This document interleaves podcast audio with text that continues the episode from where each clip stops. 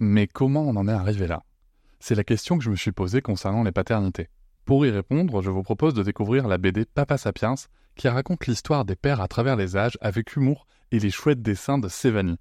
Elle va paraître le 6 juin prochain. Vous pouvez la précommander dès maintenant et avoir un cadeau idéal pour la fête des pères. Alors rendez-vous dans votre librairie préférée ou dans les liens en description de l'épisode ou sur mes réseaux sociaux.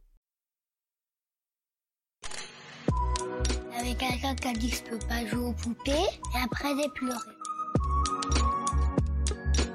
Bienvenue sur Papatriarcat, le podcast qui réfléchit à la parentalité au XXIe siècle pour l'affranchir du modèle patriarcal. Bienvenue sur un nouveau format d'épisode que j'ai appelé Leur histoire de parents. Cet épisode est en fait un double épisode dans lequel vous allez pouvoir entendre la partie de Nathanaël, le père, et Céline, la mère, qui ont tous les deux deux enfants. Vous allez pouvoir écouter leur histoire sur une même période chronologique, mais ils vont nous la donner séparément, sans avoir échangé ensemble avant. Je leur ai donc fourni une liste de questions partant de leur désir d'enfant jusqu'à leur parentalité aujourd'hui, et surtout en se concentrant sur leur tout début en parentalité. Je vous invite donc à découvrir le résultat, savoir justement quel point de vue est celui de Nathanaël et celui de Céline, et vous y verrez qu'il y a beaucoup, beaucoup d'amour dans cette famille. Cette semaine, nous commençons donc avec l'épisode de Nathanaël, et je vais tout de suite lui poser la première question, à savoir d'où vient son désir d'enfant? Je vous souhaite une très bonne écoute. Je crois que l'origine de ça, c'est le lien que j'ai toujours eu avec les enfants quand j'étais animateur de centre de loisirs. Mhm. C'est-à-dire que je ne sais pas pourquoi, ne me demande pas, mais ça, y avait un- ça se passait hyper bien avec les enfants quand j'étais animateur. Je me sentais à l'aise, j'adorais ce qu'ils envoyaient. Mais vraiment, c'est-à-dire, putain, c'est, cool cette émotion qu'il y a. Euh, ils envoient quelque chose de, de- de simple et moi je, je le prenais et je m'en nourrissais et je, du coup je leur renvoyais par soit de l'énergie, de, de l'animation ou alors de l'imaginaire et on se crée, enfin, on crée un imaginaire d'une animation et je sentais qu'on était sur la même longueur d'onde. Et je pense que ça vient de là au début, l'origine, tu vois, de, de mon côté. Et ce qui est marrant, c'est que quand j'ai rencontré euh, ma, future femme, enfin ce qui est devenu ma femme et la, mère de, mes enfants, ce qui est intéressant, c'est que c'est là où j'ai dit, dis donc, elle a ce même enthousiasme et cette même énergie. Et je crois que cette première origine est là, c'est euh, de mon côté, de mon expérience de passé avec euh, l'animation. Et également, j'ai ressenti cette même énergie avec ma femme, euh, où j'ai dit, oula, euh, je crois que j'ai la, femme de ma vie et celle qui va, euh, avec qui je vais pouvoir faire des enfants. Donc l'origine vient de là. Et après, la deuxième phase, au fur et à mesure du temps qu'on a construit notre couple, hein, parce qu'on arrive un peu sur le... On est arrivé, on avait déjà tous les deux vécu. C'est-à-dire qu'elle avait 25, j'en avais 26, euh, fraîchement sortis des études tous les deux. Ça faisait 2-3 ans qu'on travaillait, donc on commençait à, à, voilà, à comprendre un, peu, avoir notre vie, notre quotidien, etc., chacun de notre côté. Et donc on avait eu des expériences, etc. Donc du coup, euh, là, quand on s'est rencontrés, et que ça a été pour nous une évidence, au bout d'un moment, il n'y a pas eu forcément de discussion. C'était tu sais, des, petits mots-clés, des fois, de temps en temps, dans un repas en amoureux, euh, romantique. T'en penses quoi, toi, plus tard? Donc, sur ça, on va dire, euh, il n'y avait pas de souci. Mais euh, au bout d'un moment, euh, Céline a- est allée voir le gynéco parce que, comme on, on commençait à en parler souvent, elle me dit euh, Bah écoute, euh, j'ai une, j'ai une annonce à te faire. Euh, c'est pas positif pour moi. Ah bon, euh, qu'est-ce qui se passe, etc. Bah écoute, j'ai j'ai quelques, j'ai des soucis de santé et il est possible, j'ai une malformation, il est possible qu'en fait je sois jamais mère. Bon, ok, bah écoute, on verra bien. Et puis tu sais, à 25-26 ans, aucune projection à part à, à J plus 2, quoi. En mode, euh, qu'est-ce qu'on fait ce soir et qu'est-ce qu'on fait demain, quoi. Et t'as quand même cette idée de te projeter un peu plus loin, mais c'est pas du tout palpable. Enfin, on a, tu vois, tu vis, t'es dans l'énergie, puis en plus, t'es- au début, t'es dans le couple, t'es dans la passion, tu vois. Elle avait pas manqué. 15 jours après euh, l'annonce, allez, on va dire non. Après l'annonce, euh, un mois après, on commence. Du coup, elle arrête la pilule et tout. 15 jours après, est enceinte. Et Voilà. euh, voilà. Et alors, ce qui est le plus drôle, c'est que moi qui ai ce côté un peu romantique hollywoodien où j'aime bien, tu sais, il y a des fleurs, etc. J'aime bien que, tu vois, il y ait des émotions soient là, etc. Bon, ben, elle me l'annonce à 5h du mat, j'étais dans le lit. à, me- à peine. Chérie, qu'est-ce qu'il y a? Ben, je suis enceinte. Sans déconner. si, si, je te jure, je suis enceinte. C'est vrai, mais je croyais que t'é- t'étais nauséeuse, je croyais que voilà, t'étais malade, quoi. Non, non. Et alors là, euh, l'aventure commence quoi. Eh ben, c'est un beau début, quand même. Donc, il y avait un vrai désir d'enfant qui était là. Bon, on ne sait trop comment, mais en tout cas, tu savais qu'il était là, Ouais, il est au fond de moi. te ouais. concernant. Ouais. Et, euh, et donc, il y a cette annonce de la grossesse. Et à quel moment, comment ça s'est passé la prise de conscience de la paternité, que t'allais être papa? Pour moi, j'ai compris que j'étais papa le jour de l'accouchement. Pas avant. Mais vraiment pas avant.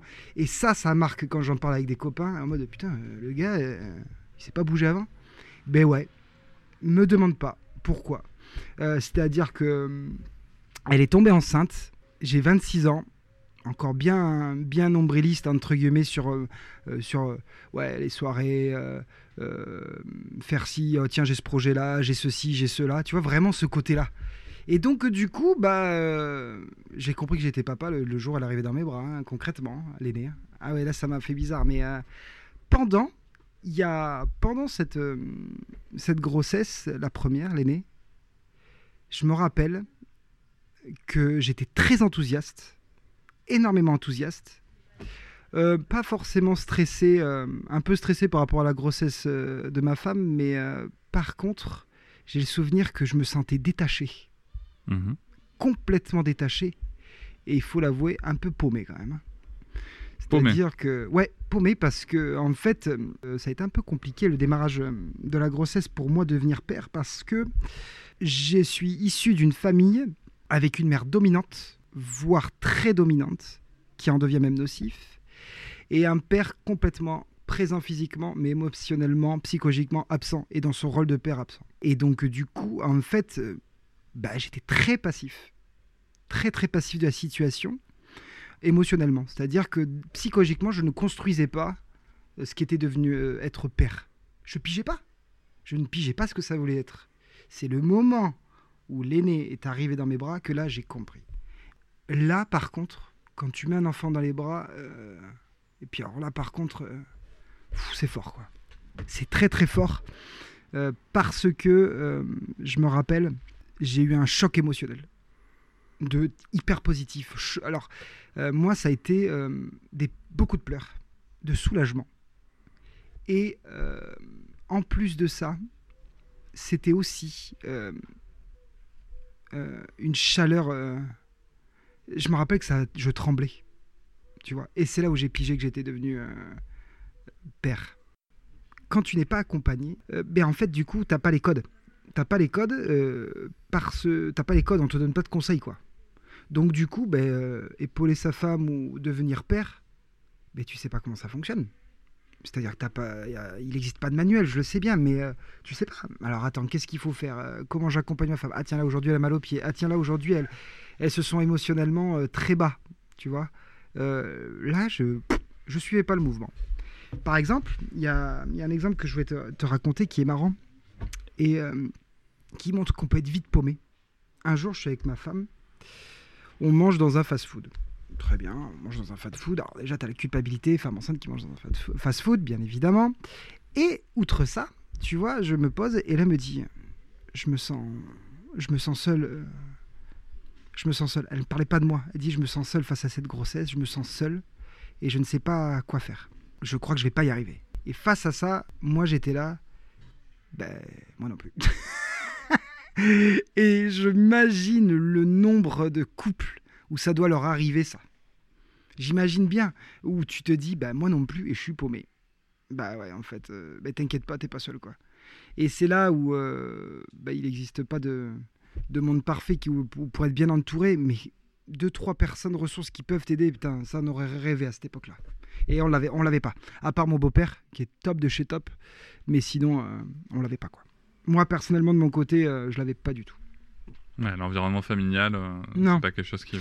Alors, euh, pour euh, raconter euh, l'environnement familial, c'est un point, beaucoup d'injonctions. Quand tu es dans un, dans un milieu un peu hostile, alors je veux pas dramatiser la situation, mais elle est vraie, hein, elle est vraiment ça. C'est, oh, te plains pas, ah ben tu l'as voulu cet enfant, donc il faut y aller maintenant. hein. Tu te sens prêt? Ah, les pressions, les pressions, les pressions que tu ressens. Je me rappelle de, oh là là, de toute façon, tu es trop stressé, va falloir que tu détendes avec l'enfant. Que ça, que ça. Donc déjà, un, t'es perdu. Deux, tu sais pas ce que c'est d'être papa. Et en plus de ça, on te dit, euh, va falloir que tu t'améliores sur ça, sur ça, sur ça et sur ça. Moins stressé, moins speed, t'es trop angoissé. Alors imagine bien que, en plus, si tu as des parents qui t'identifient euh, comme euh, t'es pas très bon déjà à la base, va falloir que tu t'améliores, t'imagines que le cheminement est compliqué. Là, tu es en train de parler de, de avant la- avant l'accouchement, hein, Ouais, d'accord? ouais, ouais, tout à fait. C'est quand même très intéressant parce que euh, d'un côté, euh, tu m'expliques que, euh, que tu te sentais plutôt passif, Tout à fait, ouais. et d'un autre côté, on, on te disait que tu étais stressé. Ouais. C'est Ah tu c'est- un, peu- c'est un peu bizarre. C'est que toi, tu te sens passif, et visiblement, les autres te percevaient stressé du sujet. Quoi. Ouais, parce que en fait, euh, t'as double lecture. Celle, euh, en fait, je te donne deux lectures. La lecture face à mes parents qui disaient Mhm. stressé, etc. Donc ça veut dire que je devais être actif à, leur- à leurs yeux. Et d'un autre côté, avec le recul, c'est-à-dire que je te donne la deuxième lecture maintenant, quand tu prends, tu regardes en arrière, tu vois. Et ce qui est intéressant, c'est que hum, en fait, tu ne sais, tu ne sais pas ce qu'est la parentalité, et tes parents te disent, de toute façon, euh, je sais, donc euh, écoute quoi. Et toi, tu es là, euh, mais en fait, euh, je sais pas, euh, tu me dis ça, euh, tu, me donnes des, tu me donnes des injonctions telles que Ah, mais faudra pas que tu fasses comme ça. hein. Je parle toujours de la grossesse. hein. Ah, mais, ah, mais de toute façon, moi, j'ai pas été douloureuse à, à l'accouchement. ta femme, ça devrait bien se passer, t'inquiète pas, arrête de stresser. Bah, si, j'ai le droit de stresser en fait. Tu vois? Et demander des conseils à ton père quand il n'est pas capable. Euh, parce que ben, il est très passif ou il a fait ce qu'il a pu hein. franchement je lui en veux plus maintenant mais j'étais là, ben, papa, c'est quoi être parent, père? Et t'as quelqu'un qui te regarde et qui dit pas grand chose. Tu te rattaches à tes figures euh, d'amour, tu vois Et t'es là, t'as aucun lien. Donc, du coup, ben, j'étais un petit peu comme, une, comme un insecte piégé dans une boîte, tu vois c'est-à-dire que je, tapais dans les murs, poum, pam, poum, pour essayer de trouver des réponses, et je me cognais un peu partout. Donc, bon, ben, ma femme, elle me regardait un peu comme ça. Bon, il a un peu affolé, le pauvre, quoi. tu vois? Mais elle sentait que j'étais présent. J'étais très attentif à son bien-être. Ça, par contre, euh, je l'étais. Parce que euh, bah, quand tu l'aimes euh, au plus profond de ton âme, tu as une empathie forte et surtout, tu te dis comment faire pour que son bien-être soit élevé. Et euh, quand elle te fait des infos du style Bon, ben voilà, je me sens seul un peu en ce moment parce qu'elle a eu un passé aussi difficile. Elle t'essaie de combler comme tu peux, toi, pour essayer de lui envoyer des, des good vibes et de l'amour, quoi. Mais euh, effectivement, tu as raison, j'étais pas passif sur, euh, sur tout. Mais devenir père, euh, j'avais cette passivité. Je ne savais pas ce que c'était. J'avais pas d'image, une figure paternelle, donc je savais pas ce que c'était, quoi.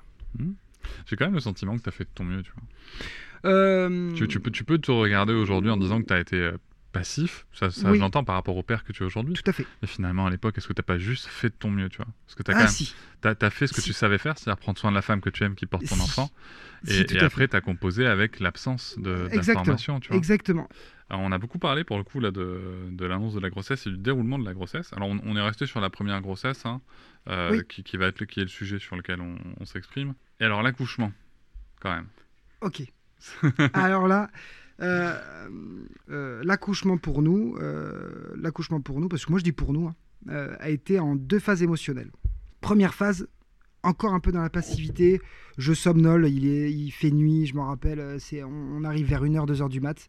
Donc je suis assez somnolent. Donc tu vois, je suis pas trop euh, empathique auprès de ma femme quand même. hein. Tu vois, je suis pas là, euh, je suis pas dedans en fait, concrètement. Et euh, commence l'accouchement. Donc là, je suis présent mais complètement euh, perdu. C'est-à-dire que tu vois, tu vois les, professionnels qui, font l'accouchement, et tu te sens un peu extérieur. Allez, monsieur, euh, aidez un peu. Donc j'aide. Euh, en plus, ce qu'on a su après, c'est qu'on a fait pas forcément des bonnes manips en plus, mais bon, ça c'est autre chose. Et donc, du coup, là, elle accouche, moment de bonheur intersidéral. Ça, je vais pas cacher mon mot. Et là, hémorragie. Donc là, je commence à vraiment stresser. Je vois ma femme qui n'est pas du tout celle que je connais, qui devient pâle et qui euh, va pas du tout. Et là, je me retrouve avec euh, eu- ma femme qui est euh, comme tout le temps dans les vapes, Bah, parce qu'elle a perdu énormément de sang, et moi avec l'enfant. Et en fait, bah, elle est là la parentalité, quoi. En fait, c'est quand tu es face à tes propres responsabilités. Moi, je fonctionne par des émotions, des tempêtes émotionnelles, quoi. Et là, elle était, forte parce qu'il y a eu le côté très bisounours, tu vois. Et après, le côté hop, hop, hop, je te rappelle la réalité, là, en fait, on est dans un, moment euh, soin très compliqué. Tu voyais tous les professionnels arriver autour de Céline et moi avec le bébé.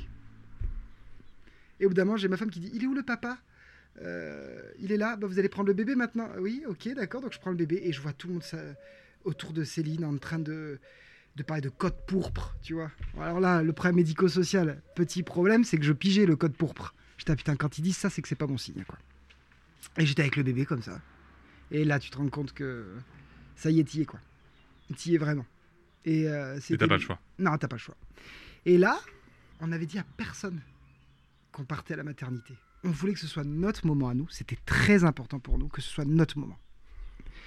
Première chose que je fais, qu'est-ce que je fais? J'appelle ma mère. Allô maman? Euh, Oui, qu'est-ce qu'il y a? J'étais sur mon petit nuage, même s'il y avait le stress de... Qu'est-ce qui se passe?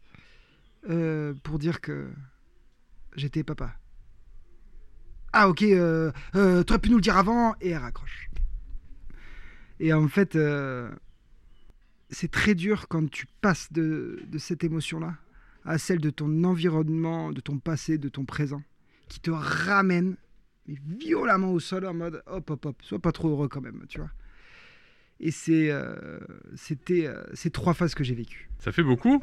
Ouais. Bon, en tout cas, euh, Céline va mieux après. Oui, elle va très bien. Et- Après, il a fallu 7 jours euh, d'hospitalisation quand même. 7 jours d'hospitalisation et c'est pas neutre. hein. Non. Euh, donc ça fait beaucoup d'émotions en peu de temps pour le coup. Énormément. Et la naissance du père en même temps que la naissance de l'enfant. Ça, ça... Et donc c'est un très beau moment. Et alors cet enfant arrive. Voilà. Quel impact ça a eu sur, sur votre vie, sur, sur vos émotions, sur ce que vous ressentiez? On a eu 7 jours avec, euh, euh, avec l'aîné euh, à, la, à la maternité. Et du coup, c'était, bah, tu découvres tout, hein. donc le bain, tu découvres plein de choses. On a fait venir quand même les membres de la famille proches, donc vraiment les parents et voilà. Donc on arrive à la maison. Alors premier point, encore un moment hostile qui arrive. euh, ma mère qui veut faire la fête des mères. Donc tu sens qu'elle veut, tu sens un peu comme si on se faisait voler le moment, tu vois. On rentre juste de la maison, donc imagine en plus que ma femme a perdu, ça fait 7 jours qu'elle est hospitalisée. Donc déjà, premier jour, euh, ça passe très mal, je suis là, mais euh, ça bouge trop. Et en fait, là où c'est euh, bien, c'est que il y a eu un temps off on a dit, pendant 15 jours, je crois, ou un mois, on, on a vraiment fait en sorte de, de ne pas avoir de visite. Et là, tu découvres. Et tu découvres quelque chose de beau, mais tellement compliqué.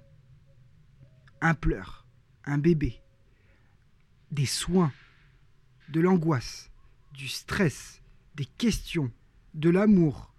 Enfin, on se rend pas compte, avant d'être parent, tout ce qui arrive euh, dans son corps, dans ses émotions, dans ses pensées. Et ça s'est passé comme on a pu en fait concrètement, c'est vraiment ça qui s'est passé. On a essayé de gérer au jour le jour. Au jour le jour, on essaie de gérer. Pourquoi elle pleure? Ben, je sais pas. Et alors là, on a commencé les petites techniques. Laisse-la pleurer 5 minutes. Laisse-la pleurer 10 minutes. Laisse-la pleurer 15 minutes. Tu sens, moi, je sentais de côté de mes parents que fallait pas trop s'en fier. Je commençais à piger un truc, tu vois. Je commençais à dire, oula, il trucs qui vont pas là. Euh, je dis à, j'appelle mes parents et tout. euh, ouais, euh, mais non, laisse-la pleurer, ça fera pas de mal. Et je vois ma femme de son côté qui dit non, non, faut pas la laisser pleurer. Et au fur et à mesure du temps, je commence à de plus en plus à pas écouter mes figures paternelles et maternelles, mais ma femme, qui avait un, mais en fait un ressenti. Et je voudrais vraiment dire quelque chose. Écoutez-vous. Écoutez-vous. Parce qu'en fait, c'est, on fait ce qu'on peut déjà avec nos armes, et en plus, je peux vous assurer que votre enfant, lui, vous écoute. Donc euh, du coup, on était là euh, complètement perdu, mais en même temps, acteur. Là, vraiment, on était acteur. Et bien, on avait envie de faire du portage bébé. Ben, on a fait du portage bébé. Tu vois On s'est mis dedans. Premières injonctions. Arrête de la garder dans les bras, cette petite. Elle va, elle va jamais euh, s'en défaire et t'arriveras même pas à lui faire faire dodo. Elle voudra tout le temps les bras. Ça commence. Et là, tu commences à, à, créer une distance. C'est-à-dire que là, on commençait à vivre quelque chose euh, d'étonnant. C'est-à-dire que on commençait à ben, recréer notre couple, en fait. On recrée une deuxième version du couple. Euh, notre aîné qui euh, s'imbrique là-dedans, avec nos angoisses, nos stress, nos peurs et tout ça. Et d'un autre côté, on commence à s'éloigner d'une partie de la famille, gentiment, en disant, ben non, en fait, on n'est pas d'accord. Et bien ça, c'est très dur à faire. Très, très, très, très, très dur. Parce que on te dit qu'ils ont le savoir Et en plus de ça, tu es jeune parent, donc tu ne sais pas. Nous, on l'a vécu énormément comme ça avec ma femme. Et euh, là, j'ai eu beaucoup de chance. C'est que ma femme, elle, elle était là et elle était dans la bienveillance, dans, dans l'amour en fait, tout simplement. Elle était dans l'amour. Et moi, je voulais donner de l'amour aussi au bébé et à ma femme. Donc du coup, on commençait à se comprendre, même s'il y avait des trucs que je ne comprenais pas. C'est-à-dire que tout le long de cette... euh, de, cette- de ce cheminement de, pa- de parents et d'accompagner euh, l'aîné dans, dans son développement, il y a un truc que je ne comprenais pas, le pleur. Je n'arrivais pas à identifier pourquoi. Ça serait trop facile.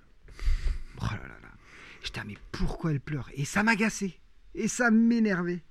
Et j'étais, ah, mais faut la laisser pleurer 5 minutes. Oh là, ça doit être un caprice. Allez, c'est parti. Je commençais des choses comme ça. Ben, parce que moi, on m'apprend comme ça. Donc, euh, du coup, qu'est-ce que je fais euh, ça a le mérite d'amener une réponse. Tu vois. Exactement. C'est que ça, ça t'amène une réponse. Exactement. Et euh, c'est facile de donner une réponse, euh, c'est sûr. Mais du coup, c'était plein de plein d'exemples comme ça. Quelque chose que je faisais aussi quand tu as été bébé, mon aîné, j'ai très voulu, j'ai voulu très vite qu'elle aille dans sa chambre, parce que on m'a toujours dit, faut laisser pleurer un bébé et faut l'habituer à sa chambre pour qu'il dorme. Le lit de conjugal, c'est le lit conjugal. Le lit de l'enfant, c'est le lit de l'enfant. Donc notre aîné, ben, à l'âge de 3-4 mois, elle était déjà dans sa chambre. Mhm. Et je l'ai imposé à ma femme, vraiment. C'est- C'est-à-dire que euh, elle était déjà elle était perdue aussi hein, dans son cheminement de maman et de, de- de- avec le bébé. Et elle m'a dit oui. C'est quelque chose que je regrette maintenant, mais euh, elle a dit oui. Et euh, donc du coup, hop là, c'était direct euh, dans, dans sa chambre et euh, je ne comprenais pas pourquoi il y avait du cododo.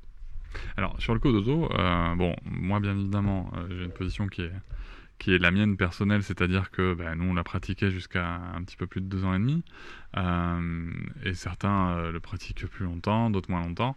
Moi, je pense que la, la- la grosse question, c'est surtout de se dire, qu'est-ce qui me motive à, à mettre mon enfant dans sa chambre? Avoir la paix. Mhm. C'est terrible à dire, hein, mais c'est vrai. Mhm. Avoir la paix. Alors attends, tu fais un enfant, c'est la chair chair, c'est ton amour. Et en fait, tu es là, mais attends, mais ça fait moi j'ai envie d'avoir la paix.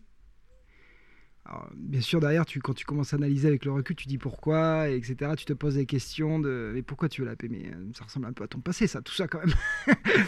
Donc voilà, c'est, j'irai pas forcément sur ce détail-là, mais en fait, c'était exactement ça, quoi. Avoir la paix comme euh, il fallait être sage, quoi, tu vois. Il fallait être sage, et mes parents, euh, il fallait qu'ils aient la paix, tu vois. Hiring for your small business? If you're not looking for professionals on LinkedIn, you're looking in the wrong place. That's like looking for your car keys in a fish tank.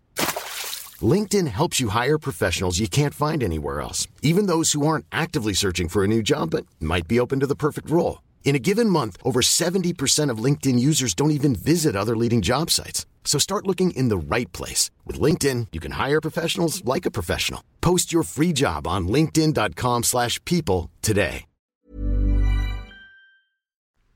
Et c'est exactement ce qui s'est passé.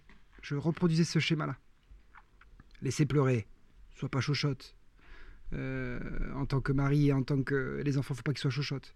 Euh, la prends pas trop dans les bras. Qu'est-ce que ça veut dire ça pas... Enfin, c'est n'importe quoi maintenant avec le recul. Et donc du coup, moi j'étais dans ce cycle-là pour l'aîné. Tu vois, au niveau de la parentalité. Et dernier point, j'étais aussi sur euh, la domination. J'avais l'impression qu'être papa, c'était de dominer mon enfant. Mais quand je dis ça, c'était par les gros yeux, un ton inquisiteur, un ton sec. C'était pour moi ça d'être parent, pour se faire respecter. Mais vraiment, c'est-à-dire que notre aînée, euh, par rapport à la deuxième, quand, euh, quand on en parlera, elle a essuyé pas mal de, plâtre, euh, la pauvre, et, je t'aime euh, fort, mais c'est vrai que sur le coup, elle, a, vécu des choses, bah voilà, qui maintenant avec le recul, je ne le ferai plus.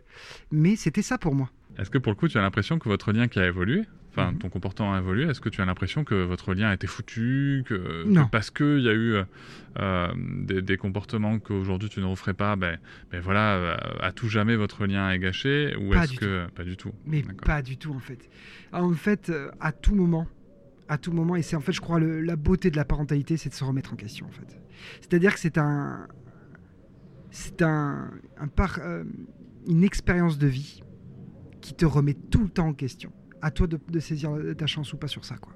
Hmm. Soit tu dis non, je me remets pas en question sur le coup et ce sera plus tard, soit c'est jamais. C'est dommage quand c'est jamais, par contre. Mais euh, pendant les trois premières années de, de mon aîné, euh, j'étais dans ce, dans ce, dans ce thème-là. Fais ci, fais ça. Mais vraiment, c'est-à-dire que tu es là, mais attends, attends, attends, attends. J'ai demandé euh, à mon aîné d'être sage. Pour moi, c'est la sagesse, c'était être sage, c'était donner une bonne éducation à son enfant. Mais j'en étais persuadé. C'est-à-dire que euh, elle range, faut qu'elle range, faut qu'elle dise bonjour, euh, bien sûr, la, politesse, mais surtout qu'elle fasse pas trop de bruit chez les gens. Euh, si elle peut éviter, tu vois, de faire trop de bruit dans le foyer, c'est encore mieux, tu vois, parce que sinon, euh, sinon, bah, ça, ça m'emmerde, quoi, concrètement. Tu vois, c'était ça, c'était vraiment ça. Et c'était tout, c'était aussi des, j'étais brusque avec elle. Je la prenais par l'avant-bras et euh, je la tirais un peu, tu vois. Et je sentais en moi cette colère immaîtrisable, tu vois. Pas de fessée, pas de, pas de baffe par contre, tu vois. Ça, non, j'ai jamais fait.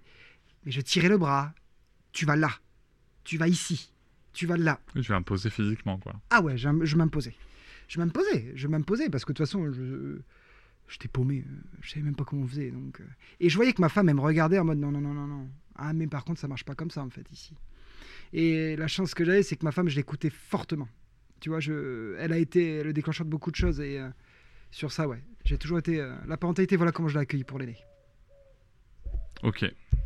Et grâce au retour de ta femme aussi. alors. Fortement. En fait, euh, énormément elle. Maintenant, euh, votre aîné a 5 ans Tout à fait. et et t'as parcouru du chemin. Tout à fait. Alors t'en es où aujourd'hui et t'es passé par quoi? Premier élément, l'ultimatum de ma femme. Je peux pas le dire comme ça, euh, enfin je peux pas le dire différemment, c'est moment. Je vais te donner les, je te donne l'anecdote parce que j'espère que Mhm. ça va faire, euh, que ça va parler à des gens en fait. Une fois, je rentre, euh, je rentre de je ne sais plus où, d'une- du travail, un truc comme ça. Et j'arrive à la maison et Céline était épuisée.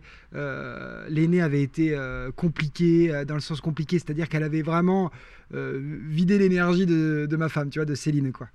Et euh, elle me dit, j'en peux plus, elle m'écoute pas. Puis, tu sais, à l'âge de deux ans, ils sont vraiment wouh, tout azimut. Ils font ce, tu peux leur dire oui ou non, euh, ils font ce qu'ils veulent, quoi.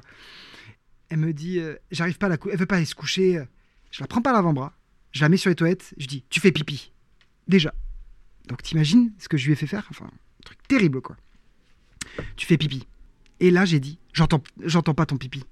Et là, j'ai ma femme qui sort du canapé et qui dit, là, t'es en train de traumatiser notre fille soit tu fais une thérapie, j'ai l'impression de voir ta mère, soit c'est fi- fini.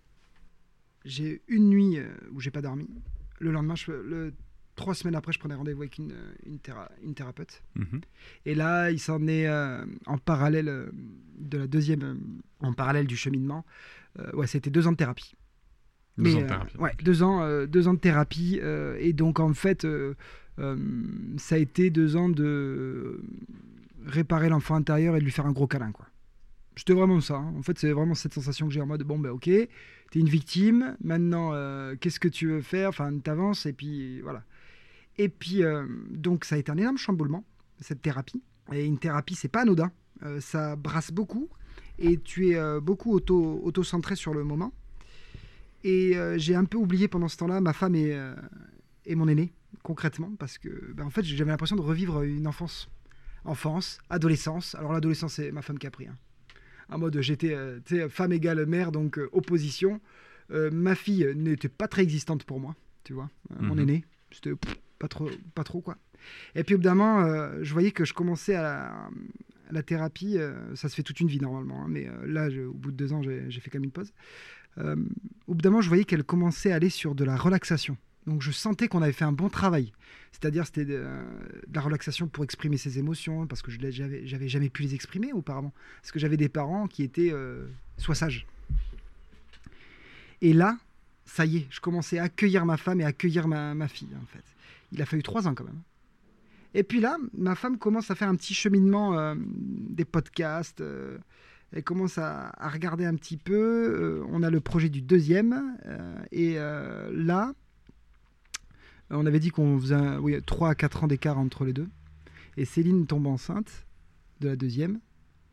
Et la deuxième basculement. Donc le premier, ça a été la thérapie, tu vois. Et deuxième basculement, c'est euh, ben, ton podcast avec André Stern. C'est-à-dire que ma femme commence à se renseigner, se renseigner, se renseigner, pendant que moi, je suis encore euh, à euh, moi faire ma thérapie, moi je, moi je, moi je, je me reconstruis, je me, je me guéris, je me guéris, en oubliant un peu au passage les, les gens sur les côtés. Euh, et là, euh, ma femme me fait, euh, elle me dit, tu sais, euh, il y a pas mal de, de courants alternatifs, de, de pensées différentes, de voir les choses différemment. Tu sais, tu as coupé les ponts avec tes parents pendant la thérapie parce que tu n'étais plus du, du tout d'accord avec ce qu'ils ont apporté, etc. Je vais te faire écouter des trucs et écoute ça.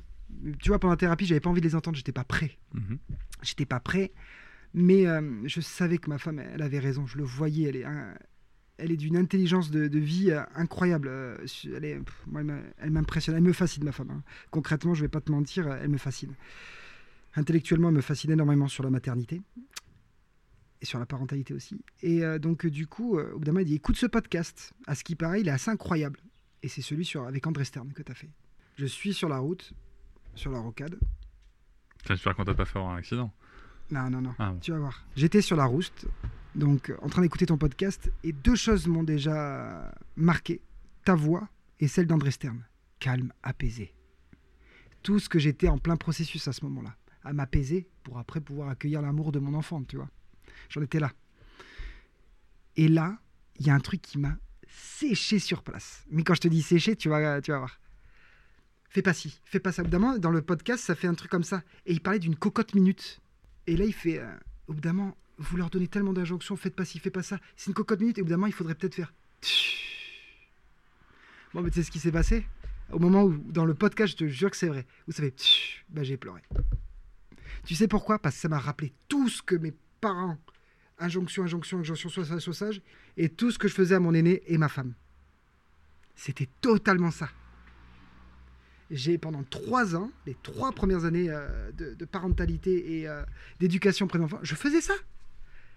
Et le tout, je fonds aux larmes et me demande pas pourquoi. euh, ça n'a aucun, aucune connotation euh, chrétienne ou autre, j'en sais rien. Je te jure que c'est vrai. J'avais l'impression que la rocade était plus lumineuse. Me demande pas pourquoi. tu sais, le fait de passer de l'autre côté du miroir, j'en sais rien. Il s'est vraiment passé ça. Deux semaines se passent. Donc, tu vois, je... deux semaines se passent. Rien de plus. Pendant ma femme, elle potasse, elle potasse, elle, elle a déjà fait. Elle a 15, elle a 15 pieds d'avance sur moi, tu vois. Elle commence déjà à mettre en- des choses en place dans la dans l'éducation, tu vois. Euh, euh, accueille son pleur, euh, écoute, qu'est-ce qu'elle a à te dire, arrête de lui couper la parole. Tu vois, elle, pendant ce temps-là, elle me, elle m'envoie des, des messages positifs en mode, moi je le fais, mais suis-moi par contre. Mais t'es prêt à l'accepter aussi. Ouais, parce que je commence à, à- parce Mm. que ça y est, j'ai la thérapie, j'arrête de, de, mes, tu vois, je commence à être soigné. Hmm. Donc du coup, je commence à réécouter ma femme, réécouter ma fille. Et là, je vais en thérapie. C'est là où je commence à vouloir arrêter, tu vois. Je descends de la thérapie, j'appelle ma femme, je tombe en pleurs et je lui dis merci. Temps. Je lui dis merci parce que elle est incroyablement belle de l'intérieur et de l'extérieur. Elle m'a fait prendre conscience qu'en fait, être parent, c'est beau. C'est beau d'être parent. C'est dur, oui, mais en fait, c'est tellement beau. C'est beau d'amour, de lumière, de joie, de, de, de câlins, de, de, questionnements. Mais en fait, les questionnements, faut pas les voir négatifs, faut les voir positifs, en fait. Et ma femme, elle avait ça au fond d'elle. Elle m'a supporté pendant trois ans à pas être d'accord avec euh, ce que je voulais euh, amener à l'éducation, ce que j'avais comme représentation d'elle, représentation de, ma, de mon aîné. Elle a été patiente. Il a fallu qu'elle me bouscule, mais euh, que pour du bon, quoi. Et donc, cette émotion-là, en fait, je, je lui rends maintenant, j'essaie en tout cas, en essayant d'être un, un père tellement plein d'écoute et de- d'empathie et de, de reconnaissance, en fait, ce qui n'est pas forcément facile parce que j'ai pas du tout ce cursus-là, entre guillemets, ce- cette éducation-là. Et je l'ai remerciée. J'ai pleuré, pleuré. Je lui ai dit merci, merci. Elle savait pas comment l'accueillir, la pauvre. Mais en fait, vraiment, c'est la femme de ma vie, quoi. Enfin, vraiment. Parce que être capable d'avoir fait ça, c'est incroyable. Et donc, depuis ce jour-là, tout a changé. La vision du monde a changé. La vision de la parentalité a changé. Mais vraiment. C'est-à-dire qu'en fait, quand il dit passer de l'autre côté du miroir, ça, moi, je l'ai compris. Euh, pas en fait, euh, pas en fait euh, dans le sens, c'est lui qui a raison. C'est en fait, ça y est, ok. En fait, ce que je voudrais faire passer comme message, c'est que être papa, ben, c'est prendre le temps. Prendre le temps d'écouter son enfant, d'écouter sa femme, d'être dans l'empathie. Je sais pas ce que c'était l'empathie, mais vraiment. Alors que je suis du secteur médico-social quand même, hein. donc t'imagines bien le, le paradoxe. D'être dans l'empathie et de dire, ok, en fait, euh, qu'est-ce que tu ressens? Je suis peiné pour toi, qu'est-ce que je peux faire? Et là, j'ai travaillé pour euh, rattraper, entre guillemets, pas rattraper, ouais, si, rattraper euh, les erreurs avec, euh, avec mon aîné et avec ma femme. Tu te sens coupable encore de tout ça? Euh, oui, euh, mais la culpabilité, je l'ai beaucoup par rapport à ma femme. C'est-à-dire que ça, je ne sais pas faire deux choses en même temps. C'est-à-dire que là, maintenant, j'essaie de rattraper mon couple dans le sens, dans le sens maintenant, prendre, être reconnaissante envers ma femme et surtout être présent pour elle. Parce que pendant trois ans, je suis passé par des phases de, de neutralité et aussi des phases de je me reconstruis.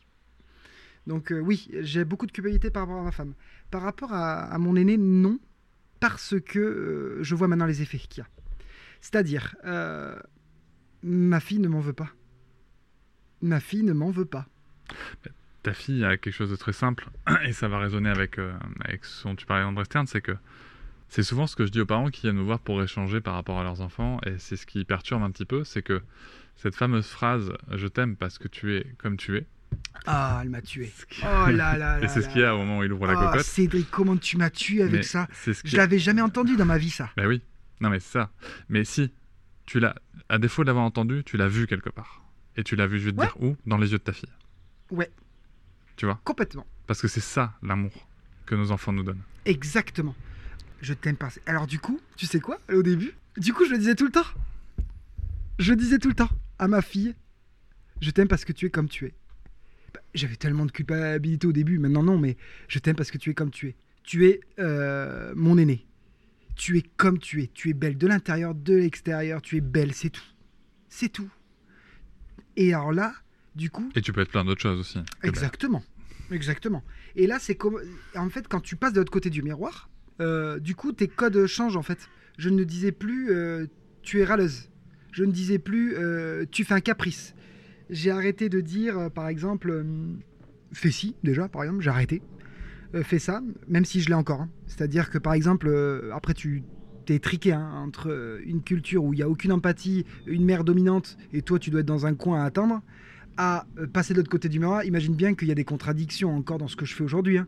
Euh, complètement même. hein. Euh, Il y a des choses encore à, travailler, mais j'ai compris qu'en fait, quand vous avez dit dans votre podcast l'enfant est un géant, j'ai compris à ce moment-là qu'elle avait autant à m'apporter que je peux lui apporter en fait. C'est-à-dire que tu n'es pas dans une relation j'ai le savoir, je te le transmets, comme à l'université, et je comprends plus maintenant d'ailleurs l'université des fois sur certains points, enfin le système scolaire, euh, mais par contre c'est ok, qu'est-ce que tu vas m'apporter aujourd'hui et qu'est-ce que je vais t'apporter? Et en fait elle t'apprend gagne de trucs, elle m'apprend des trucs sur les insectes, hein. elle m'apprend des trucs sur les dents, hein. mais à sa façon. Euh, ben, tu sais, ça fait un trou, et puis euh, le sucre, le pain, euh, tu vois, elle t'apprend gavé de trucs en fait. Ça va être, par exemple, quand tu passes de l'autre côté du miroir, comment ça va aujourd'hui votre enfant à l'école, par exemple? Comment ça va aujourd'hui votre enfant? Et là, normalement, ce que je faisais, c'est, ben il va bien. Ah ouais? Attends, baisse-toi et demande-lui en fait. Combien de fois ça t'est jamais arrivé, je sais pas, dans la rue? Ça va les enfants? Je sais pas, ils sont juste à côté, pose-leur la question. Un truc, un truc, euh, je sais pas, euh, je sais pas, euh, moi là, je suis génération 90. La table d'enfants dans les repas. Je sais pas si tu l'as connu, tu sais, ça, Mhm. les fêtes ou autre. Il y avait une table, fait, je sais pas. Eh ben nous, elle mange avec nous. Et tu vois là, dans ton entourage, des choses qui gênent. Par exemple, ah mais j'ai préparé déjà le repas de l'enfant. Ah ben non, elle va manger avec nous. Et là, tu sens que ah, il y a un petit, tu vois Alors après, c'est toute la difficulté aussi, tu vois, par rapport à l'environnement, c'est que Ouais. d'un côté, euh, c'est comment amener euh, les valeurs qu'on peut avoir et qu'on peut défendre vis-à-vis des droits de Oui. l'enfant et de son développement, tout en respectant aussi les personnes auxquelles, auxquelles on tient dans notre environnement, tu vois. Je trouve que ça, tu vois, ça c'est un, un vrai jeu d'équilibriste euh, souvent. Euh, oui, alors du coup, ce que je fais, c'est que moi, de mon côté, en fait, au début, euh, tu m'as fait beaucoup culpabiliser, c'est de ta faute. Non, je- Enfin, si. Ouais, tu m'as fait beaucoup culpabiliser parce que, comme tu, es, euh, tu fais partie des médias maintenant, Euh, c'est un média Instagram, euh, donc euh, on a un peu cette, euh, ben, comme tout avec la télé, tu, tu imagines la personne. Et donc, euh, ben, je te voyais comme un, je te, je, te voyais comme un papa parfait euh, qui avait les, bonnes techniques. Alors en plus, j'ai pas Instagram, donc ma femme des fois me montrait les vidéos. Ah tiens, regardez, avec un carton, j'ai fait ça, etc. T'es, Oh là là là là, moi je fais pas ça et tout. Ah non non non non. Oh là là, quand j'ai écouté ton podcast avec Samuel, je me sentais petit, mais petit, mais tellement petit. Et en fait non, on fait, on fait euh, chacun comme on le ressent en fait. Et euh, l'équilibre, du coup, je l'ai, euh, l'équilibre, je l'ai en regardant les gens, en leur disant, je te connais pas, tu fais ce que tu peux, et je t'aime quand même. Dans le sens, euh, je sais, hein, ça fait un peu bisounours, je t'aime quand même, et j'accepte co- comme tu es, et sois pas gêné avec moi de dire ce que tu fais.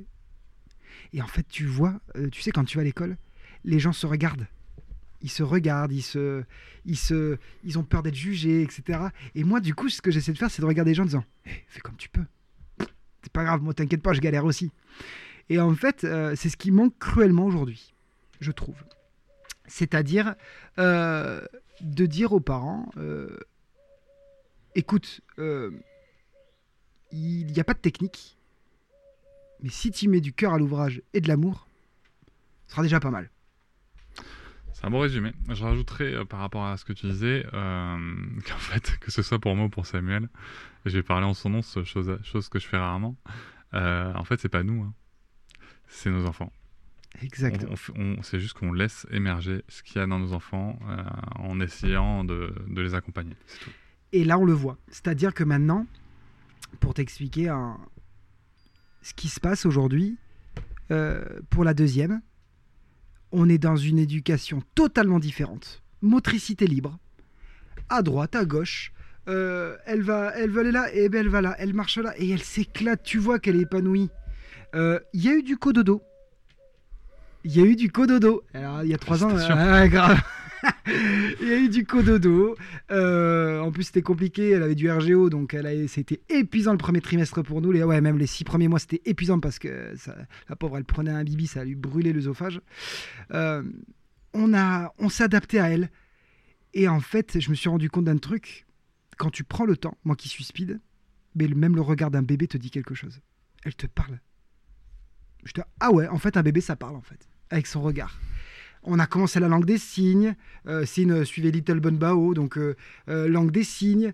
Moi, je me suis mis du coup à la gouvernance de la crèche. Parce qu'en disant, mais attends, attends, attends, il y a des choses qu'on peut faire simplement. C'est pas une vérité, mais essayons de voir les choses différemment.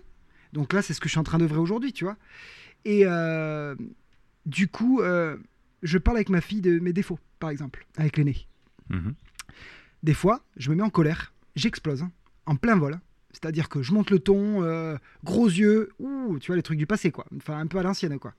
Et là, je m'arrête, je me mets à sa hauteur, et je lui dis, stop, je suis désolé. Là, j'ai pas su gérer ma colère. Et elle me dit, ben, je t'en veux pas. Mais c'est vrai que ça m'a fait mal. Et rien que ça, assumer dire, tu sais, euh, papa, en fait, dans son passé, c'était un peu comme ça. Et aujourd'hui, je te regarde dans les yeux en te disant, je suis pas parfait, mais je t'aime. Et là, j'ai pas su gérer. Merci pour tout ça, euh, Nathanaël. J'ai une, dernière question à te poser Oui. qui n'était pas dans la liste. Euh, Qu'est-ce que tu aurais envie de dire à, à toi d'il y a 5 ans Si tu t'avais en face de toi, là? Là, je suis toi, il y a 5 ans. Qu'est-ce que tu as envie de te dire euh, avec les mots que tu veux? Écoute ta femme, écoute euh, ton ressenti et ne sois pas quelqu'un d'autre en fait. C'est-à-dire que ne sois pas ce que veulent les gens. Parce que être toi-même, il y a du bon, du mauvais dans ce qu'on est, de ce que tu es, et sois toi-même. Parce qu'en fait, tes enfants et ta femme t'aiment comme tu es en fait. Et c'est la seule chose qui te permet de, pouvoir euh, être sûr de toi, quoi. Juste l'amour de ceux qui t'aiment vraiment pour ce que tu es. Et aujourd'hui, tu le vois avec, euh, avec, ta avec tes, filles, en fait, qui te le montrent en mode Hé, regarde, t'as fait des erreurs, c'est pas grave, quoi. Et je le vois aujourd'hui avec euh, notre aînée qui est capable de gérer ses émotions comme elle peut et de les décrire avec des couleurs, des chaleurs. Euh, comment elle, m'explique comment on les enlève de, des mains, et du coup, j'apprends avec elle à enlever mes émotions de colère par les mains. Parce que tu te rends compte de la beauté, et donc c'est ça que je lui dirais, tu vois. Ou dire aussi euh, regarde ta, dernière. Regarde ta dernière qui fait des signes. La langue des signes. Du coup elle t'explique ouais mais en fait je veux encore un gâteau au lieu de pleurer de t'emmerder comme ça te saoulait il y a 5 ans. Mais regarde hop encore. Eh ben ok tu voulais juste un gâteau en fait. Communique aussi euh, au Nathanaël d'avant. Ok. Merci beaucoup, Nathanaël. Merci à toi. Je vous remercie de m'avoir écouté. Je vous invite à vous abonner et nous pouvons aussi nous retrouver sur Facebook, Instagram et sur le blog papatriarca.fr. À bientôt.